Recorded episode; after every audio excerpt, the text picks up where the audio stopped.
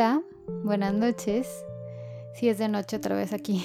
ya de plano ni siquiera intento grabarlo otra hora del día porque pues lo padre de grabarlo en la noche es que creo que puedo conseguir un poquito de más silencio. El episodio de hoy es el episodio número 8. En realidad no tengo como fecha exacta para sacar este podcast porque tengo algunas otras obligaciones antes que cumplir y este es un ejercicio completamente personal y que lo hago pues como un hobby que me encanta pero al que le tengo que dedicar bastante tiempo, eh, sobre todo en investigación y en la elección del texto que voy a leer. El texto de hoy es de un libro que se llama Apegos Feroces de Vivian Gornick y es un libro que me encantó, es un libro precioso y es la primera autora que no es mexicana de la que hablo. Te recuerdo un poquito de que va este podcast, va de que yo te leo un texto que me haya hecho sentir, que me haya gustado mucho y te lo leo para que a ti te haga sentir algo también, que nos haga reflexionar, que nos haga pensar, que nos haga sacar nuestras propias conclusiones y espero que gracias al texto que yo te lea, pues te acerques al autor, te acerques a su obra o te acerques al libro. Este podcast es patrocinado por Mijo Shop. Mijo Shop es una tienda de accesorios y ropa para bebés y niños que trabaja desde hace 8 años y que hace envíos a todo México. El precio de los envíos es desde 70 pesos con Red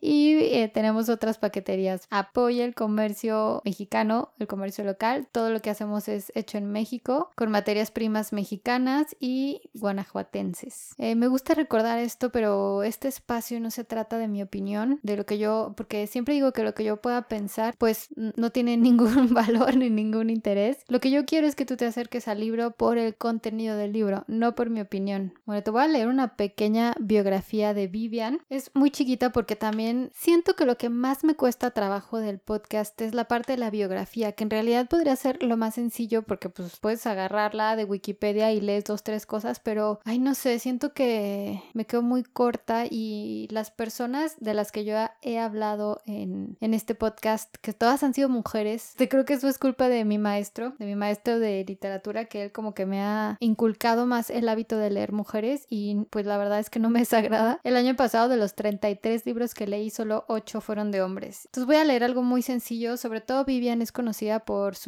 porque es una activista y feminista perteneciente a la segunda ola del feminismo gabacho. Entonces voy a leer algo muy cortito. Vivian Gornick, El Bronx, Nueva York, 14 de junio de 1935, tiene 85 años ahorita, es una periodista, escritora y activista feminista estadounidense considerada una de las voces más destacadas en los años 70 de la segunda ola feminista de Estados Unidos. Y bueno, de este libro me costó mucho trabajo encontrar el texto porque me, me gustaban muchas cosas. Primero quería leer un diálogo entre madre e hija donde opinan y discuten si el amor de una madre se gana o si uno tiene que querer a las madres solo porque son nuestras madres. Pero se me hizo difícil leer el diálogo porque dije, yo estoy yo sola, ¿cómo voy a decirlo? O sea, eso fue lo que se me complicó, como la técnica a la hora de leer el diálogo. Había otro texto que también quería compartir que hablaba sobre su primer matrimonio y el hecho de que a ella no le gustaba cocinar y, se preguntaba por qué tenía que caer sobre ella esa acción de cocinar y también me pareció importante compartir esa parte de por qué se les delega a, a las mujeres la cocina. Y bueno, finalmente me decidí por este texto. Creo que es el texto más chiquito que he leído hasta ahora, pero es un texto que te hace pensar en muchas cosas. Ahí va.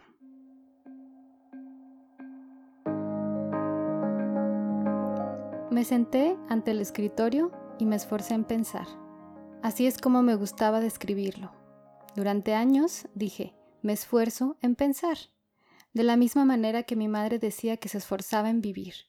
Mi mamá pensaba que se merecía una medalla por sacar las piernas de la cama por la mañana, y supongo que yo también por sentarme ante el escritorio.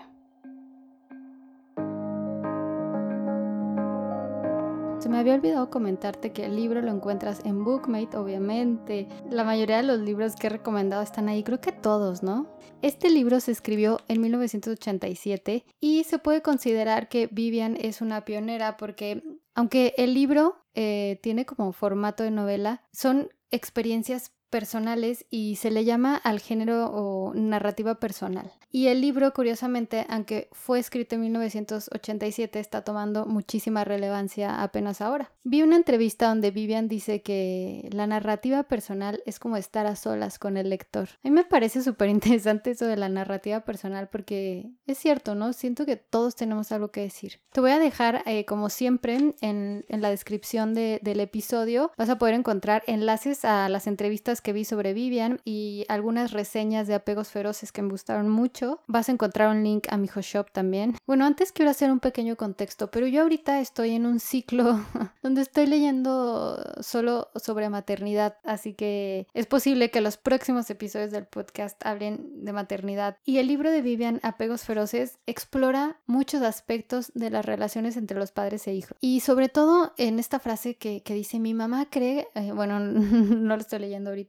pero dice algo así como mi mamá cree que se merece una medalla por salir de la cama todos los días. Ay, la verdad es que no es que creamos que no la merezcamos, pero a veces sí cuesta trabajo salir de la cama todos los días. A mí me ha costado trabajo, sobre todo creo que es este año por el tema de la pandemia. Siento que el año pasado lo llevé muy bien, pero este año sí estaba comenzando a angustiarme el hecho de no tener tiempo para mí. Me refiero a, a estar sola, o sea, yo llevo prácticamente un año estando con mis hijos 24/7 y sí llega a ser desesperante, o sea, no, no, van, no, van a la escuela, estamos todo el día juntos, todo el día juntos, todos los días de la semana. Y a principios de año sí empezó a, cansarme y, a, y empecé a necesitar tiempo de, soledad, o sea, para estar yo sola. Es cierto que en el 2020 yo empecé a tomar más tiempo para mí, pues con mis clases, mi, mi lectura, mi escritura, y eso me ayudó un buen. Y el texto, el texto de Vivian, eh, este que dice que las madres, que mi madre cree que se merece una medalla por salir de la cama todos los días, también me hizo pensar eso, ¿no? Eh, la visión que tenían sobre todo las madres de antes a tener una maternidad abnegada y sacrificada y dar todo por los hijos y, y creo que eso tampoco hacía del todo bien a nuestros hijos. Considero que nuestros hijos necesitan madres felices y una madre feliz es una madre que se realiza y que hace sus sueños realidad y que sí vivimos para nuestros hijos, pero también vivimos para nosotras y para hacer nuestros sueños realidad y nuestros hijos son una parte de nuestra vida y una parte súper importante y preciosa y súper bonita y, a lo mejor la que más nos gusta, pero también somos mujeres y, tenemos sueños. Y a mí me hace muy feliz que, mis hijos vean que, que, además de las cosas que tengo que hacer, porque para mí mi trabajo es mi hijo shop y mi trabajo es la casa y mi trabajo son ellos, pero también me gusta que vean que disfruto otras cosas y que hago otras cosas que no son mi trabajo, pero que me emocionan y que me gustan y que me hacen feliz y, me gusta, por ejemplo, que, que, entiendan que ahorita estoy grabando y que no me pueden tocar la puerta.